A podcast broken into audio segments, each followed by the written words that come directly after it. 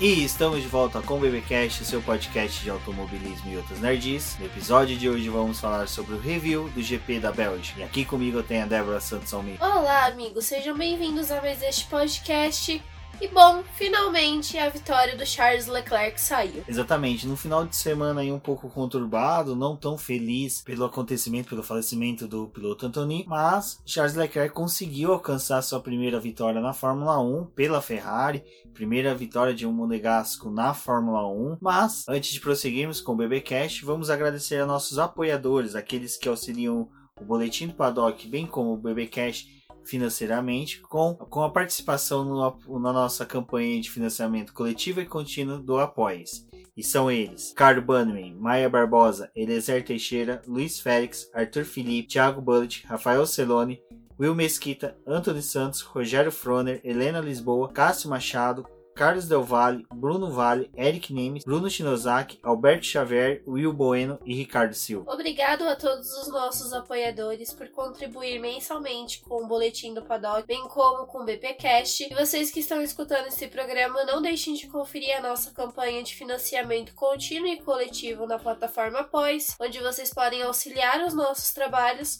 e o crescimento do Boletim do Paddock. Exatamente. Bom, antes de seguirmos para o BBcast, né, sobre o GP da Bélgica. Vamos ouvir agora nosso colunista sobre o WEC, Lucas Neves, que vai trazer o resultado da primeira etapa da, te da temporada 2019-2020 da WEC, onde foi realizada a prova em Silverstone,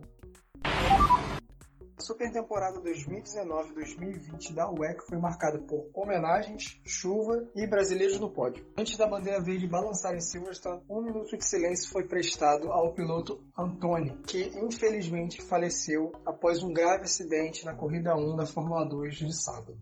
Após as homenagens foi dada largada e os protótipos híbridos da Toyota dominaram boa parte da corrida e fizeram dobradinha, Petito Lopes cruzou a linha de chegada após 129 voltas e logo atrás Nakajima veio para conquistar a segunda posição com o seu protótipo TS-050 número 8.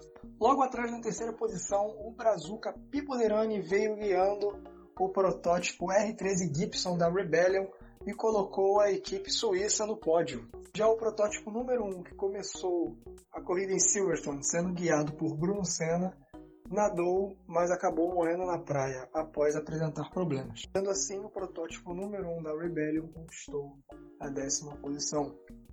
A LMP2, a estreante Co Racing, cruzou a linha de chegada em primeiro lugar e conquistou a posição mais alta do pódio. Em seguida, o protótipo Alpine da Signatec cruzou a linha de chegada, sendo conduzido por Lauren.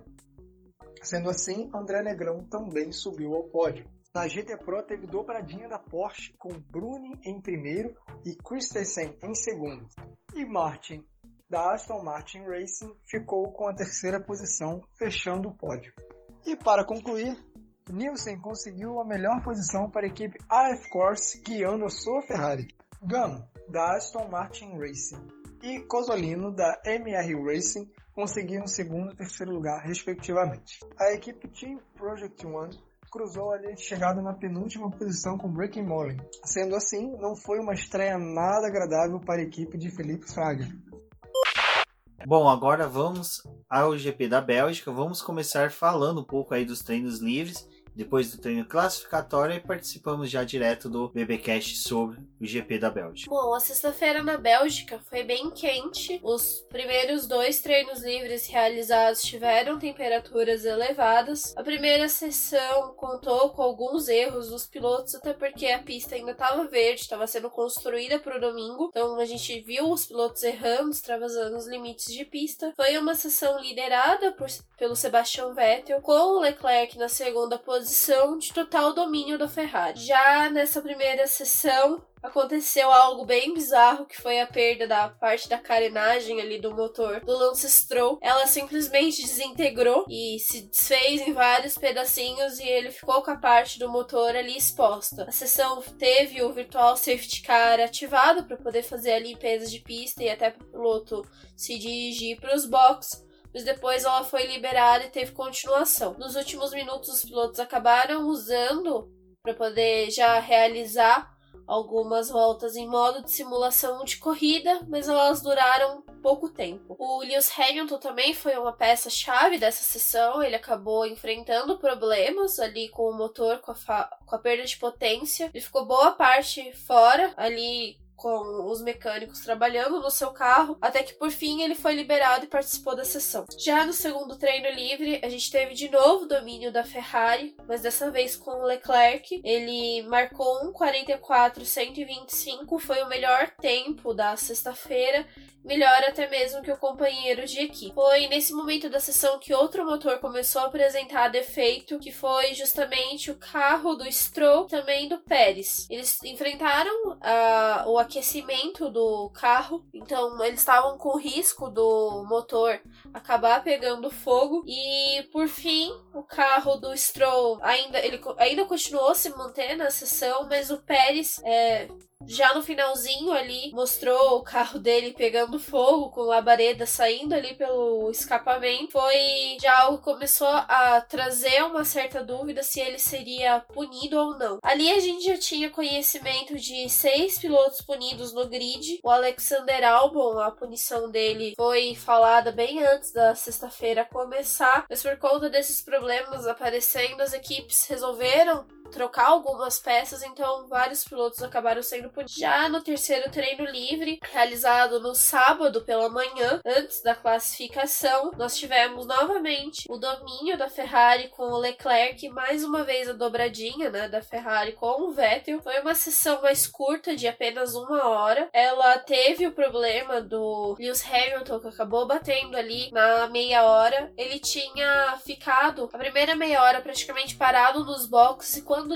liberaram ele lá pela terceira volta que ele estava dando com o jogo de pneus, ele bateu, acabou atrasando a sessão em cerca de 10 minutos. Os pilotos retornaram para os boxes porque teve o sistema de bandeira vermelha instaurado pela pista para poder fazer a remoção do carro. Quando eles ativaram a sessão de novo, os pilotos já tinham dado algumas voltas rápidas e aí eles partiram já para pouco de simulação de corrida, mas ainda focaram ali nas voltas rápidas, dividindo esse tempo que restou. Acho que destaque fica mesmo para esse acidente do Lewis Hamilton, porque ele acabou refletindo até mesmo no começo da classificação, já que o acidente aconteceu já no final do, do TL3, aonde que até o retorno do carro aos boxes foi demorado, em decorrência até mesmo da extensão da pista, e tinham que se aguardar o final do treino livre. E já no começo do, Q, do Q1, né, Débora, onde que começou o treino classificatório, uma das cenas que se chamava a atenção era a corrida da Mercedes para entregar né, o carro do Lewis Hamilton pronto pronto para a classificação.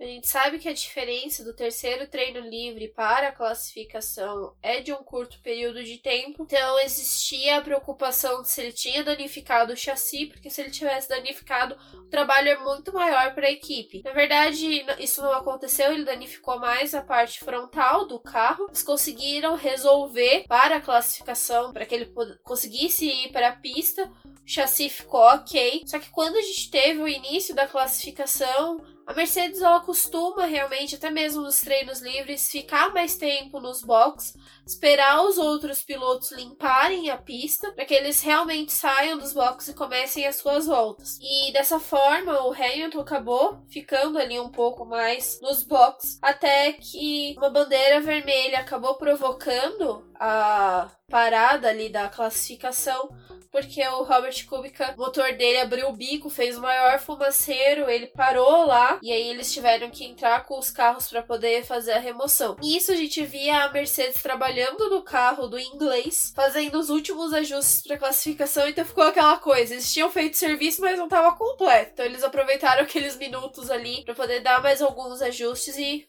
poder finalmente liberar ele para pista. Com a sessão liberada, né, Débora, os pilotos tinham praticamente 13 minutos aí para poder fazer suas voltas rápidas, onde que começou com a liberação da pista com Max Verstappen abrindo a primeira volta rápida, mas logo logo a gente começou a ter bem um, como poderia dizer, um engarrafamento na pista, né, com 20 carros, uma pista de 7 km, começou a ter uma certa, como poderia dizer, competitividade por espaço. E mas só que até que o treino foi tranquilo, apesar de Antônio Giovinazzi ter tido o motor quebrado novamente, infelizmente aí ele estava avançando pro Q2, mas só que Ele era o oitavo colocado na tabela, só que o motor acabou estourando. Foi mais um que a gente viu as labaredas ali de fogo saindo do carro. Novamente tivemos uma paralisação praticamente. Na verdade, sim, faltavam 43 segundos para sessão finalizar. E eles deram ela por encerrada para poder fazer a remoção do carro do italiano. Só que como a gente teve aquele sistema de bandeira amarelo ativo antes desse encerramento, alguns pilotos ainda estavam em volta rápida, mas precisaram reduzir a velocidade e com isso a gente teve o Pierre Gasly não passando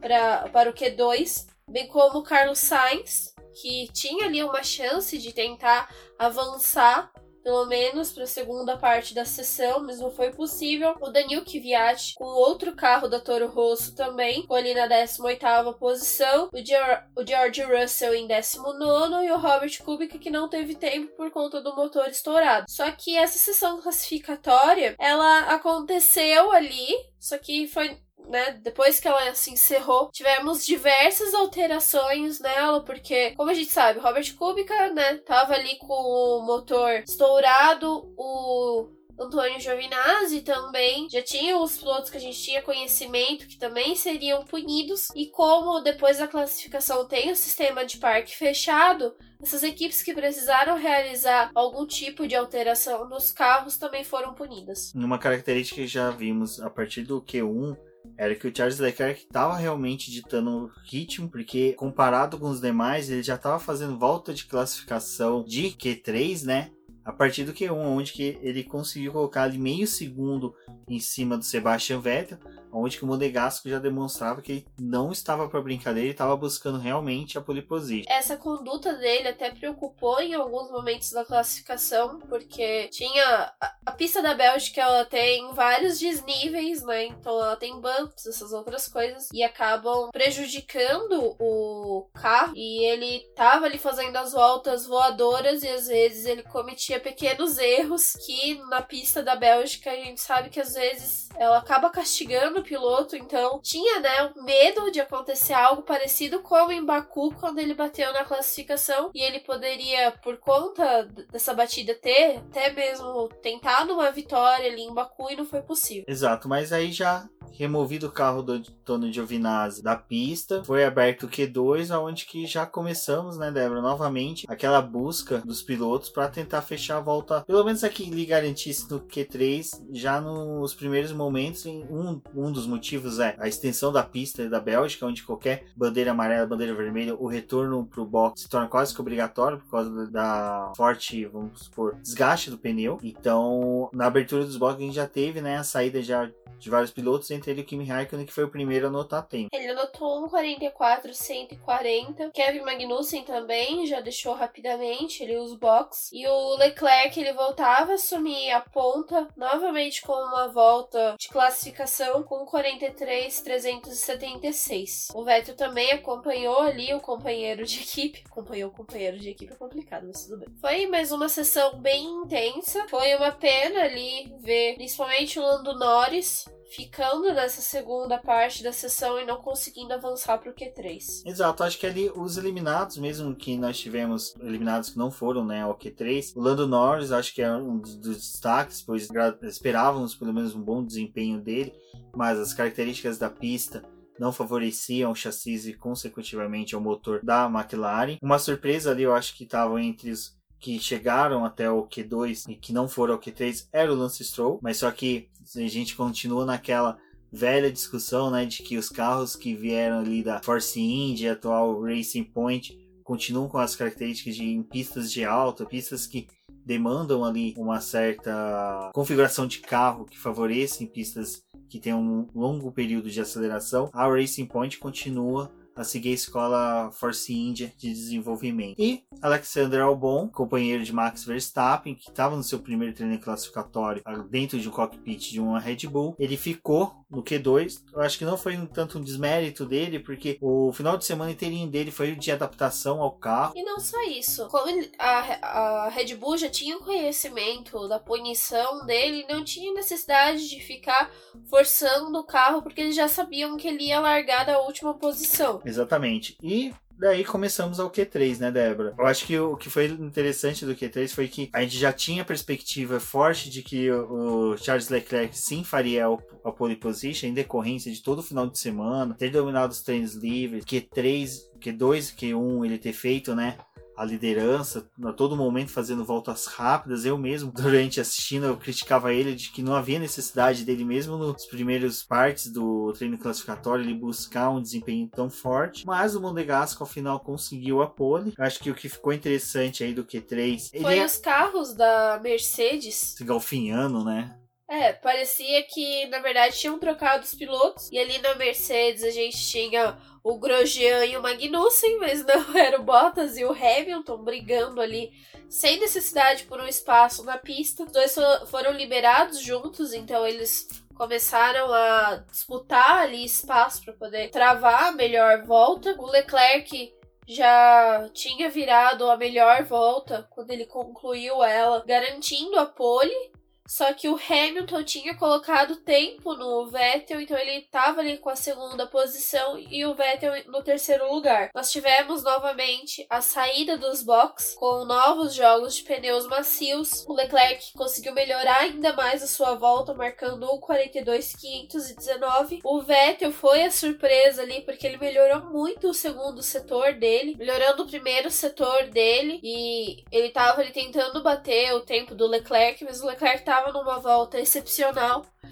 e ao concluir ali, depois de cruzar a linha de chegada, o Vettel ele conseguiu assumir a segunda posição, deixando Lewis Hamilton em terceiro e o Bottas na quarta posição. Eu acho que Charles Leclerc conseguiu assim se firmar na pole e também demonstrando que o final de semana seria dele. Dominou os treinos livres, conseguiu a pole position, colocou sete décimos em cima de seu companheiro, mas eu acho que o principal foi a Ferrari ter conseguido dominar nos treinos livres e na classificação as Mercedes. Ambos os pilotos colocaram tempo em cima dos dois pilotos da Mercedes.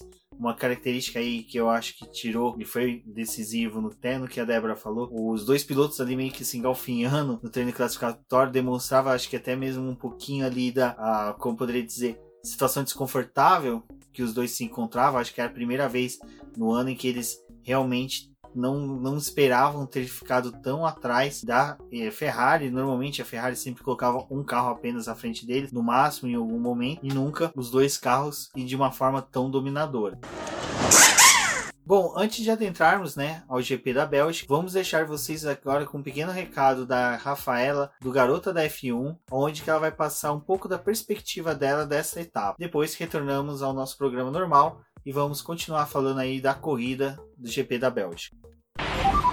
Olá pessoal do BBcast, quem tá falando aqui é a Rafaela, da HDF1. Mais uma vez fui convidada pelo Rubens e pela Débora para comentar o Grande Prêmio com vocês. E dessa vez é a corrida de Spa, que é a abertura aí do segundo semestre do Campeonato da Fórmula 1, depois de quase um mês de férias da categoria. E o sentimento é pesado, é, é amargo. A gente teve uma perda aí no final de semana, então eu gostaria de salientar antes de começar o comentário propriamente sobre a corrida, que é muito importante admirar o que, que esses pilotos fazem, porque a segurança é uma prioridade no automobilismo hoje, mas, mas ainda existe um pequeno risco, ainda existe ali aquela possibilidade, aquele perigo, então é muito, muito importante é, respeitar e admirar esses pilotos e o trabalho que eles fazem. Mas falando propriamente agora da Bélgica e Spa, Charles Leclerc, por fim, conquistou sua primeira vitória na carreira. A Ferrari conseguiu a primeira vitória no campeonato. E eles usaram tudo que tinha a favor. A prioridade ali nas retas, de velocidade, a pista, que era muito favorável. E claro, teve aquele problema com o Vettel. O desgaste de pneu deles é um fator determinante, é uma realidade deles há algum tempo já mas eles souberam pensar estrategicamente. O Hamilton poderia ter vencido essa corrida se não fosse o erro da Mercedes nos boxes e se não fosse o Vettel segurar ele naquele momento. Aquilo foi fundamental para que o Hamilton não conseguisse chegar no Leclerc, porque se ele tivesse chegado antes, com certeza ele teria conseguido ultrapassar, até porque o Leclerc também estava é, ali ele pede igualdade no tempo de troca de pneus e o pneu dele estava totalmente mais desgastado. O Hamilton tinha muito mais ritmo. E muito interessante essa evolução do Hamilton, porque ele começou muito mal os treinos livres, até bateu no terceiro, mas conseguiu se recuperar na corrida e se mantém aí na vantagem do campeonato. Com certeza a Extra vem tranquilamente. O Mercedes também muito bem na corrida ali, o Bottas meio apagado, mas fez o trabalho dele, terceira colocação.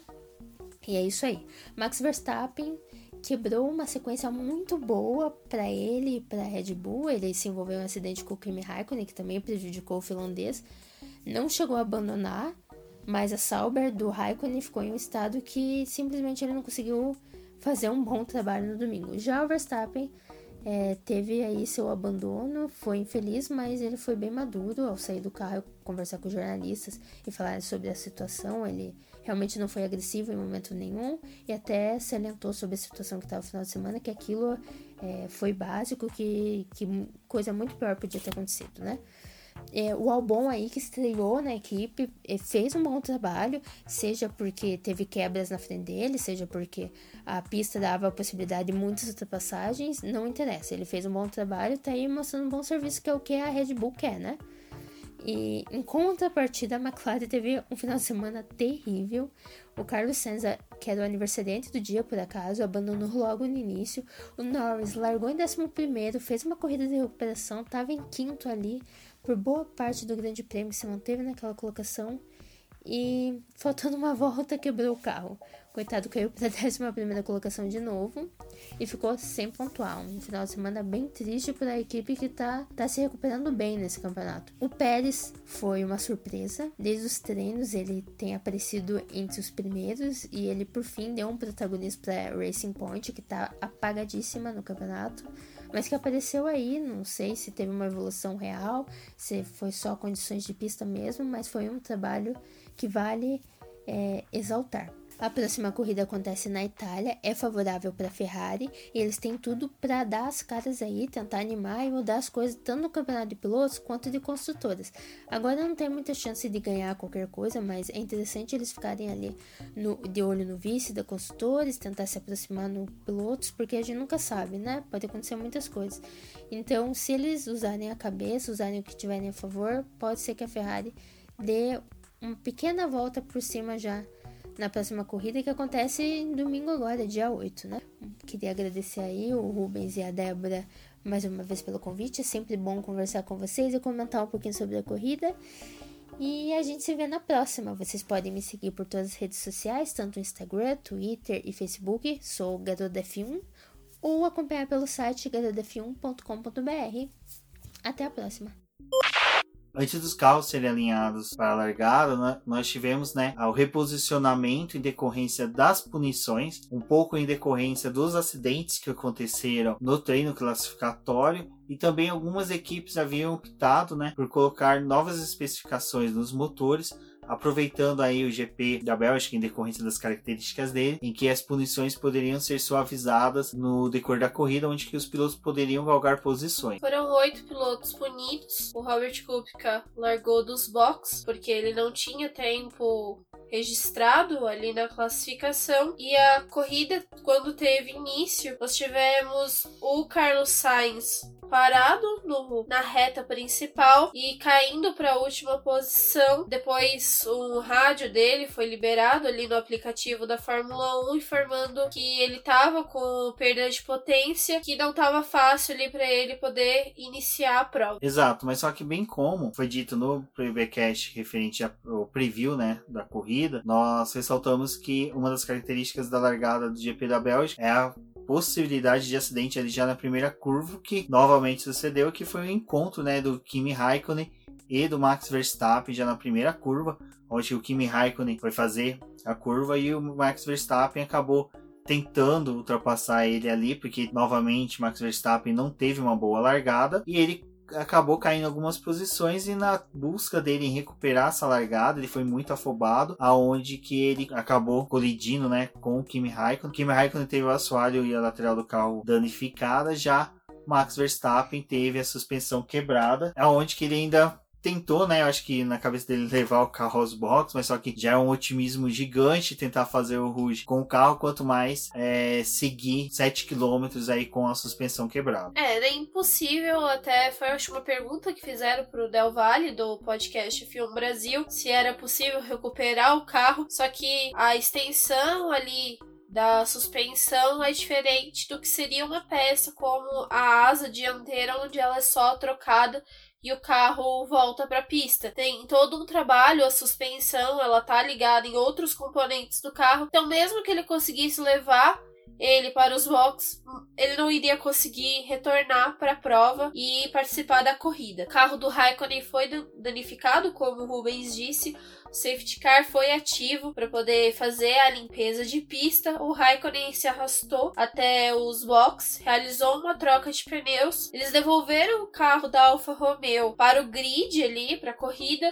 Só que o Kimi ele teve uma corrida completamente apaga apagada e era como se fosse um piloto que tivesse abandonado desde o início da prova. Exatamente. Ainda ali, após a primeira curva, a gente ainda teve um conflito entre o Lewis Hamilton e Sebastian Vettel, onde que Sebastian Vettel, para não colidir com o Lewis Hamilton, acabou fazendo um trecho da, da primeira pista ali fora do traçado, teve que fazer uma barrigada para fora do traçado, onde que ele acabou sujando os pneus seguiu subindo a Rouge e na Rádio 1 ali conseguiu disputar a posição com o Lewis Hamilton, conseguindo a ultrapassagem antes da chicane do final da reta, permanecendo ali em segunda posição até o, a parada dos boxes, né?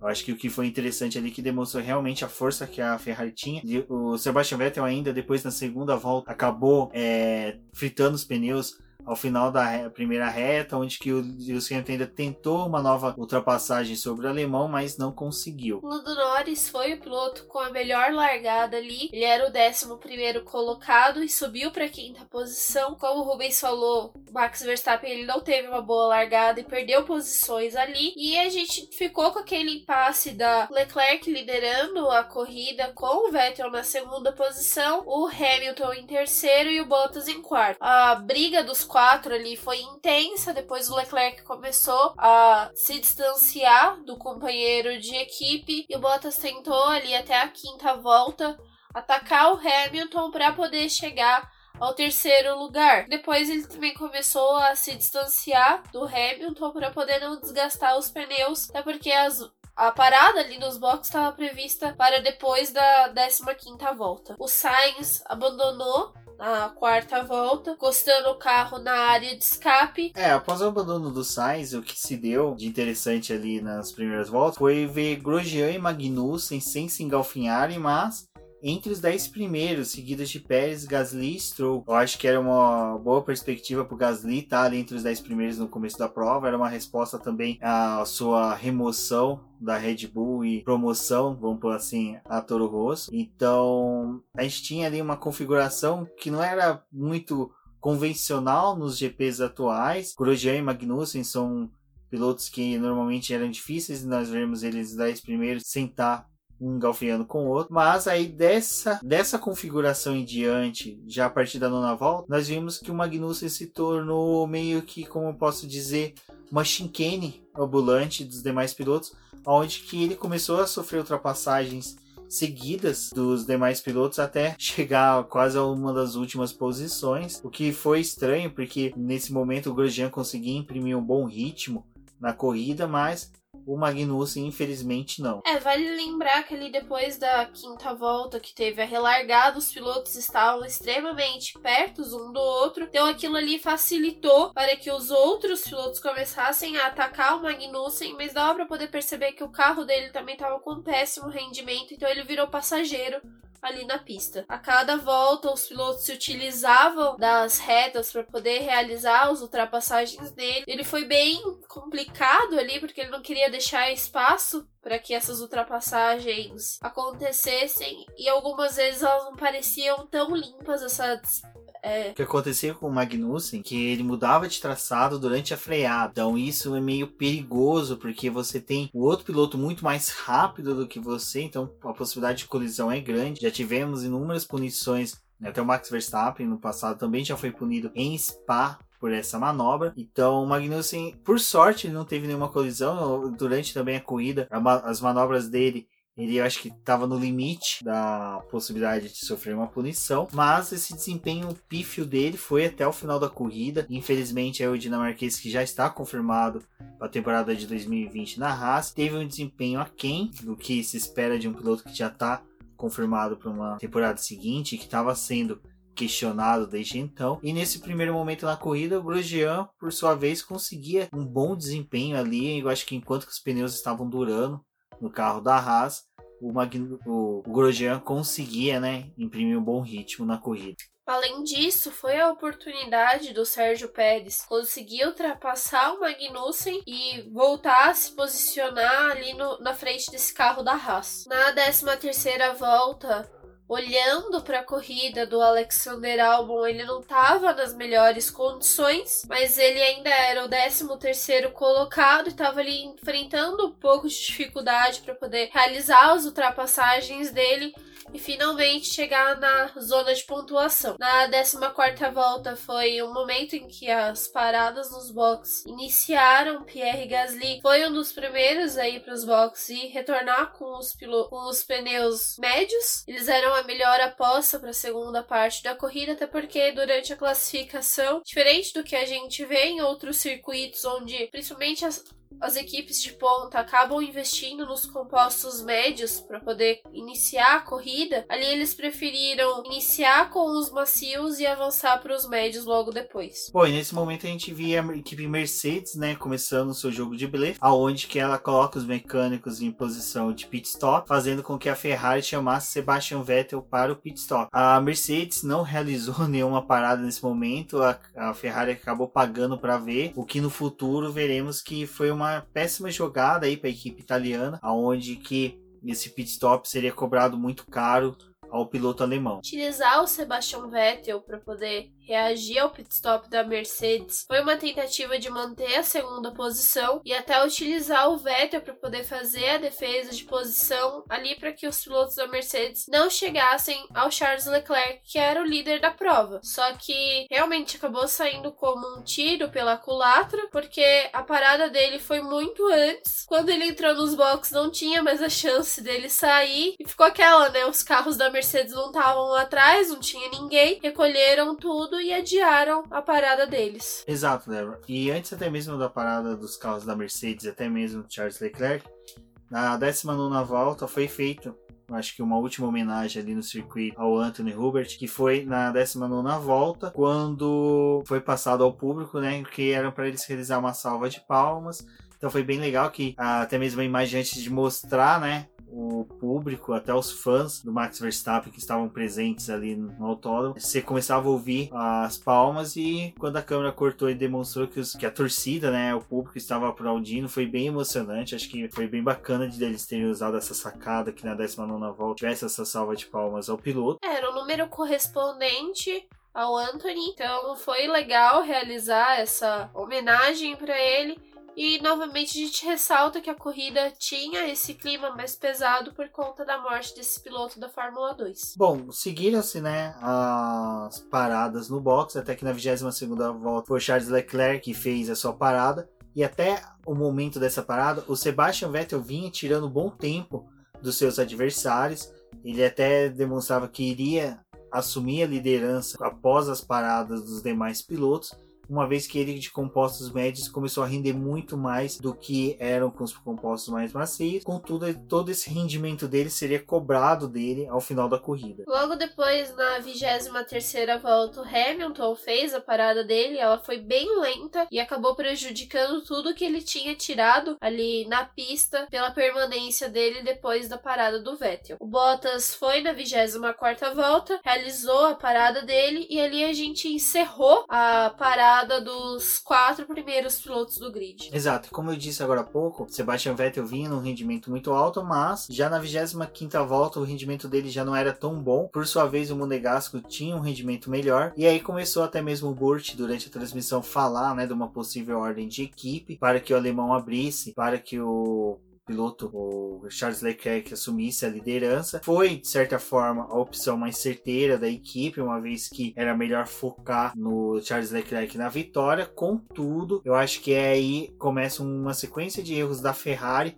após essa sábia decisão em começar a meio que sacrificar Sebastian Vettel em pró do Charles Leclerc, aonde que as decisões que vieram a seguir começaram a prejudicar até mesmo a possível e a permanência até mesmo do Vettel no pódio. Eles mostraram mais uma vez que não conseguem lidar com os dois pilotos na pista. O quando eles deram essa ordem para o Vettel abrir por conta do Leclerc, ela não teve rodeios, eles realmente falaram, olha, dá a posição para ele, você não pode ficar dessa forma porque as Mercedes estão vindo atrás, então abre. Ele esperou o começo da 26 volta para poder abrir realmente pro pro Leclerc. E ali foi quando, olhando para os carros da Mercedes que tem, né, esse pico do pneu médio ser mais veloz e depois ir caindo o rendimento dele, o Hamilton ele tava crescendo na pista, foi chegando perto do alemão e ao final da volta 31, o Hamilton tava ali realmente pressionando bem atrás do Vettel, o Vettel tentando segurar de todas as formas. O Hamilton, a Ferrari já tinha conversado com o Vettel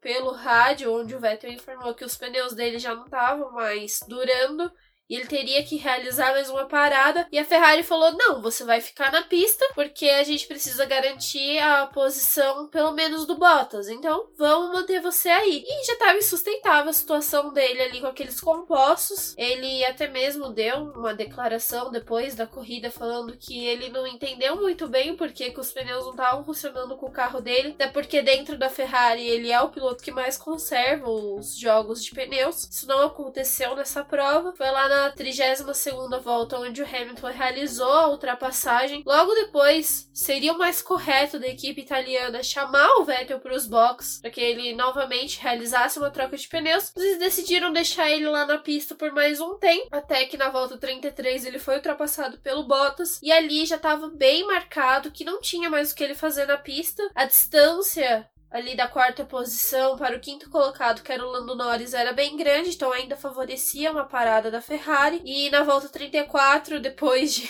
todo esse dilema, eles resolveram parar com o alemão mais uma vez instalaram os compostos macios para que ele seguisse até o final da prova. É, a minha crítica à Ferrari foi que exatamente na final da 31 volta, eram para eles terem chamado Sebastian Vettel para os boxes. Essa permanência dele na pista simplesmente para segurar ele, para segurar a vitória do Charles Leclerc, foi um erro. É, infelizmente, o Sebastian Vettel não conseguiu ir ao pódio. Eu acredito que se ele tivesse feito pit stop ali na 31 volta, ele teria sim carro também desempenho para alcançar os carros da Mercedes, porque os próprios carros da Mercedes teriam que apertar o ritmo e assim o desgaste do pneu deles ia aumentar. A minha crítica que sempre foi a Ferrari está sendo esse ano é que ela não consegue ver a corrida como um todo para os dois carros, ela consegue sempre focar para um carro da equipe e contra sempre um adversário em pista, nunca é como um todo, eles não conseguem ver o cenário completo da pista, como tudo está se ocorrendo. A própria ida do Sebastian Vettel tardia para os boxes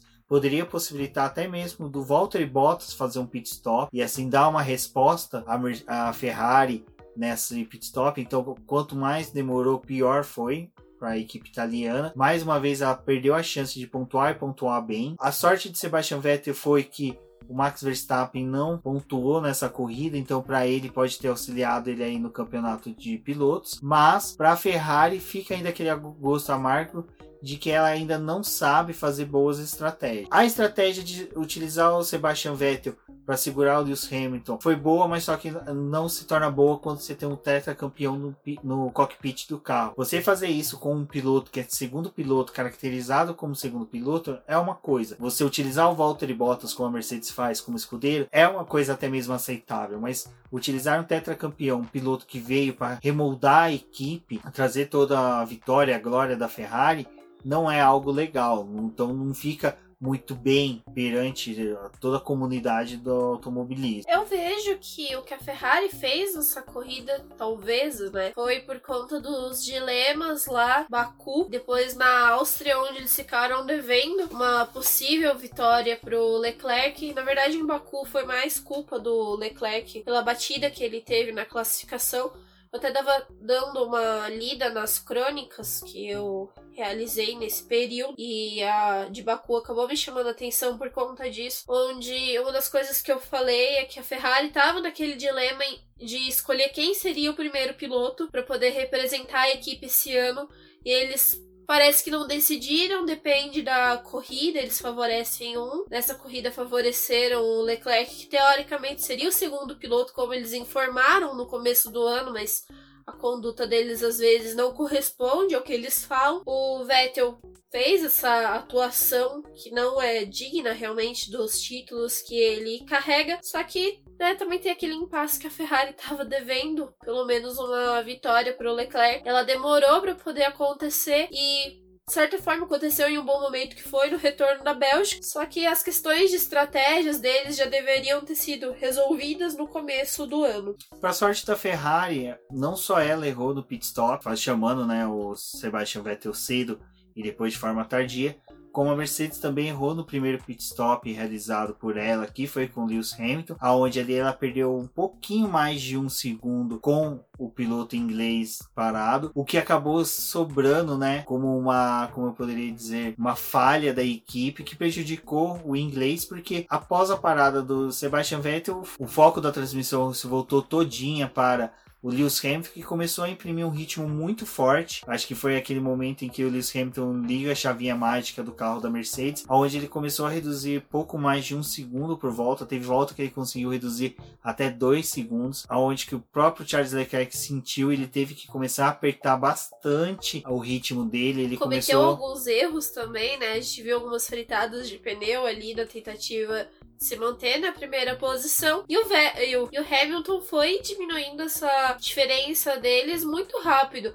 Até mesmo no conjunto de cinco voltas para o final, ali se acentuou realmente a diferença entre os dois. É, a própria Mercedes já sabia que o carro da Ferrari, quando aperta o ritmo, eles tem uma degradação mais rápida, o pico de é, desgaste do pneu se acentua. Então a equipe alemã, junto com o Lewis Hamilton, traçou uma estratégia muito boa de voltas rápidas. O Lewis Hamilton começou a apertar cada vez mais o ritmo, aonde que ele conseguiu chegar até quase a bandeirada, no, praticamente colado no Charles Leclerc. Por sorte, eu acho que ali teve o, aquele acidente horrível, foi bem impactante o acidente do Antônio Giovinazzi, aonde que no setor 2 teve a bandeira amarela em que eu acho que o Lewis Hamilton teve que ser obrigado a tirar um pouco do pé, porque realmente é vista a telemetria do carro para ver se o piloto tem um ganho comparado com a volta anterior. Mas se não fosse isso, somado ao um segundo e pouco que ele perdeu no pit stop, o Charles Leclerc, o Charles Leclerc não teria cruzado a linha de chegada em primeiro lugar ou teria acontecido algo semelhante que foi o GP da Áustria, onde no caso ali do GP da Áustria, o Verstappen pressionou o Leclerc para poder conseguir a primeira posição e a ultrapassagem ocorreu na penúltima volta. Isso talvez poderia ter acontecido na última volta entre o Hamilton e o Leclerc. Bom, como dito, na última volta após o acidente do Antonio Giovinazzi, Charles Leclerc cruzou em, cruzou em primeiro, seguido do Lewis Hamilton e Valtteri Bottas Sebastian Vettel. Esperávamos, né, o carro da McLaren, mas só que quando abriu o vídeo para a chegada do Charles Leclerc, a gente viu exatamente o carro da McLaren, mas não em quinto, né, sendo ultrapassado aí pelos primeiros colocados, pois o Lando Norris ao abrir a última volta, o carro dele perdeu potência e acabou quebrando metros depois da linha de chegada, o que até mesmo foi é, visto pela Débora como uma sorte dele, porque assim ele conseguiu ficar em 11 posição, infelizmente não conseguiu nenhum ponto, mas você vê tudo que ocorreu na pista. O Lando Norris foi um piloto que permaneceu ali na quinta posição e assim não conseguiu sua pontuação. Mas eu acho que os dois destaques dessa corrida foi Lando Norris, que conseguiu da primeira volta até a última permanecer na quinta posição, só perdeu a posições em decorrência do pit stop, mas depois conseguiu se firmar na quinta posição. Vinha uma sequência da McLaren, né, de sempre ter um piloto ali na quinta posição, marcando como a quarta força do grid, então o Lando Norris permaneceria ali com essa pontuação típica que estava sendo da McLaren. E por fim, ele antes, mesmo depois da bandeirada, ali nós tivemos a disputa de posições entre o Albon e o Pérez. Pérez realmente ali deu uma apertada pro álbum para fora da pista, mas só que foi bacana que o tailandês mostrou quanto ele é aguerrido, mesmo em um momento adverso, que é permanecer com metade do carro na grama, ele conseguiu tracionar melhor, apesar de estar também com o DRS aberto, mas só que ele conseguiu tracionar melhor e conquistou a quinta posição. Olhando por uma perspectiva positiva aí pro tailandês, é, ele estaria com o carro na posição que seria realmente de reivindicação da equipe da Red Bull. Então, eu acho que mesmo com o Max Verstappen ainda na corrida, ele não conseguiria algo mais do que uma quarta posição. Então, o resultado final do álbum foi muito positivo. Eu acho que ele deve sair ali com a autoestima muito alta, indo para Monza agora com boas perspectivas e torcer para que o tailandês permaneça aguerrido dessa forma. Infelizmente não foi uma prova onde a gente conseguiu tirar um comparativo dele com Max Verstappen, mas acho que o primeiro e único comparativo que nós temos é que o álbum comparado com o Max Verstappen é menos afobado, então isso pode ser favorável ele ao resto do campeonato. E no ano seguinte que teremos ele ainda na Red Bull. Meus destaques ficam principalmente para o Pérez na sexta posição. O mexicano provou durante todo o final de semana que estava com um bom rendimento. Ele ficou em todos os treinos livres ali próximo dos líderes, conseguindo boas posições. Então provou que o carro da Racing Point estava com um bom rendimento, principalmente guiado por ele. Acho que outros destaques que a gente pode dar é o Pierre Gasly, que permaneceu com o mesmo desempenho que ele vinha tendo na Red Bull, com o carro na nona posição e atrás de seu companheiro de equipe. E eu acho que também fica um pouco para o Huckenberg, que conseguiu aí, mesmo recém-cadastrado no site da Cato na Dub em busca de emprego, conseguiu ficar à frente do Daniel Ricciardo, seu companheiro, superou e muito o australiano, né, que acabou fechando o grid em 14ª posição, enquanto que o alemão ficou em oitavo. As duas, Racing Point, como a Débora disse, foram destaques, porque Pérez terminou na sexta posição e o Lance Stroll terminou na décima posição. Vale lembrar também o discurso do Verstappen após a batida que ele teve. Ele falou que dentro do que tinha acontecido no final de semana, já tinha sido praticamente uma vitória ele ter saído bem do carro. Então foi algo maduro a respeito dele tomar essa conduta e falar isso que a perca que ele teve, bom, foi da de ter saído da corrida, mas ele ainda estava com vida. E eu também gostaria de falar do que o Giovinazzi falou depois da batida dele. A batida dele também foi bem forte, ela é bem impactante e a câmera do carro até se solta por conta dessa batida dele. O rádio da equipe chamando ele para poder ver se ele tava bem. Ele também falou praticamente algo bem parecido que pelo menos ele tava saindo com vida ali da Bélgica dentro do cenário que a gente enfrentou nesse final de semana. O acidente não aconteceu só na Fórmula 2 com o Anthony, o dele foi o mais grave porque ele acabou falecendo, mas na F3, antes do início da Fórmula 1, que a gente teve essa disputa dessa outra categoria, também tivemos uma batida pesada ali e poderia ter acontecido algo pior, mas o piloto tá bem e é isso que a gente espera, né? Que não tenhamos mais acidentes assim fatais, principalmente no automobilismo. É, exatamente. Sobre o acidente da Fórmula 2, continua nosso respeito, né? E toda admiração pelo Anthony. Acho que é um piloto aí que deve ser sempre lembrado pois ele era parte ali do futuro da Fórmula 1, como Alan Prost falou depois em entrevistas, que ele era um piloto que estava já alinhado para poder entrar para a Renault no ano de 2022. Então, ele já era um piloto que estava sendo trabalhado com essa intenção. Ah, ele tinha vitórias na Fórmula 2, então vale destacar a respeito da, da carreira dele. Ele foi um piloto que correu ao lado do Leclerc, Gasly. Então, são meninos que a gente vê hoje na Fórmula 1, mas também tiveram, né? Ao lado desse piloto. E agora fica nosso pedido aos fãs de automobilismo que mantenham aí pensamento positivo, tudo que você acreditar que seja válido, reze, mande pensamentos, tweet, para que o Correia, que foi o piloto, né, que bateu, colidiu ali com o Anthony, ele sofreu uma lesão grave no pé, então que ele tenha uma boa recuperação, eu acho que de todo o pior que poderia ter acontecido com ele, a lesão no pé pode resultar aí também num retorno difícil dele para o automobilismo, mas que o importante é que ele saiu com vida, pé lesionado, já foi operado, então agora está em recuperação e sobre observação. Eu acho que é nesse clima que nós fechamos aí o BB Cash. Eu acho que é interessante a gente falar só um pouquinho antes sobre o campeonato de construtores de pilotos. Bom, pilotos que a gente pode falar é que realmente Lewis Hamilton segue isolado na liderança. A possibilidade de qualquer recuperação dos demais pilotos para alcançá-lo é muito pouco. No boletim do Paddock teve um texto do Matheus com os cálculos para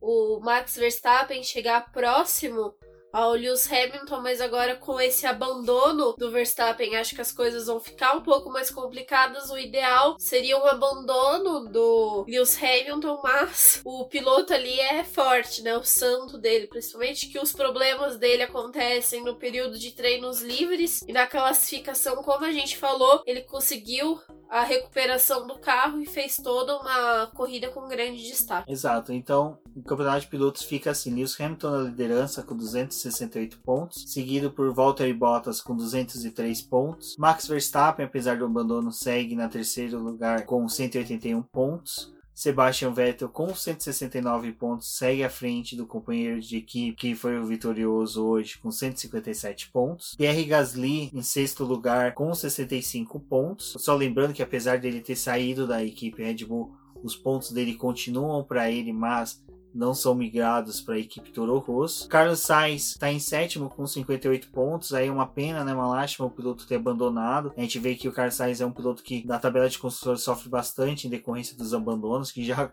teve com sua estreia na McLaren um abandono. Daniel Kvyat segue em oitavo com 33 pontos, seguido por Kimi Raikkonen com 31 pontos. Fechando o top 10, nós temos o Alexander Albon com 23 pontos, hoje já na Toro Rosso. Acredito que ele deva subir bastante aí posições no campeonato, em decorrência que ele está tendo aí um bom desempenho. A gente viu que ele casou bem com o carro da equipe austríaca. Agora vamos aos números do campeonato de construtores. Mercedes é a líder com 471, seguida pela Ferrari com 326, Red Bull no terceiro lugar com 254. McLaren na quarta posição com 82 pontos, Toro Rosso em quinto com 51 pontos, Renault em sexto com 43, Racing Point em sétimo com 40, Alfa Romeo em oitavo com 32 pontos, a Haas na nona posição com 26 pontos e a Williams com 1 ponto. A gente pode lembrar aqui que a Alfa Romeo poderia ter conquistado mais alguns pontos com o Antônio Giovinazzi, mas por conta da batida dele, a equipe não somou nenhum ponto nessa corrida.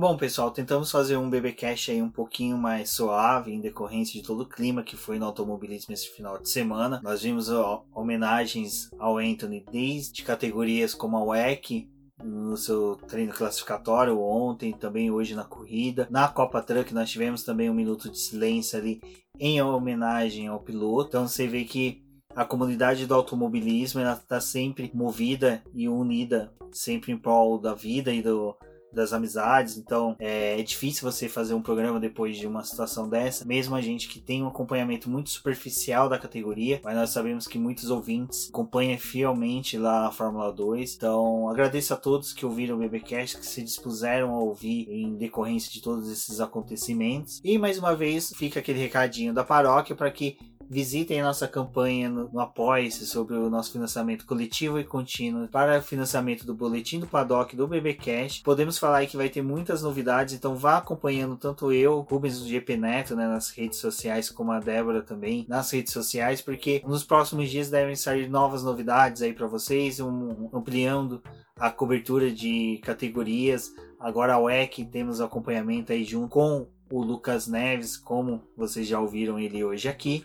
Demais categorias serão tratadas ao longo do ano. Então, agradeço a todos que foram fiéis a nós aí, que ouviram o BBcast até o final. Agradeço a todos, um forte abraço e até a próxima. Bom, é difícil fazer a cobertura do automobilismo porque não é só de alegrias que a gente vive. Então, quando tem uma morte é muito complicado de tratar ela e trazer ela para os nossos leitores e até mesmo aqui no programa. Tentamos fazer da forma mais respeitosa possível, trazendo as coisas que ocorreram, as homenagens. Vamos ter mais homenagens ao longo do, da semana e até mesmo nos próximos anos, quando essa data for lembrada novamente. Vai ser algo que vai trazer muita comoção. A gente sabe que todas as tragédias do automobilismo trazem alguma mudança, então é provável que até mesmo algo que a gente discutiu pode ser que o carro da próxima temporada seja mudado, o carro de 2021 principalmente traga mais segurança ainda. O automobilismo a gente fala várias vezes que ele tem uma segurança bem grande, que hoje não se morrem mais pilotos como antigamente. E é ótimo isso acontecer, mas é uma fatalidade quando acontece e ela precisa ser lembrada, questionada e trazer novos avanços para a categoria. Bom, esses são os recados. Como o Rubens disse, confiram a nossa campanha de financiamento contínuo e coletivo. Acompanhem todos os posts no boletim do Paddock. Na próxima semana a gente já tem o GP da Itália, então, como ele falou, vamos ter o preview tanto em áudio como no site. Acompanhem os nossos perfis, boletim do Paddock nas redes sociais como Facebook e Instagram e no Twitter como arroba diz do boletim. Eu sou a Débora Almeida e até a próxima.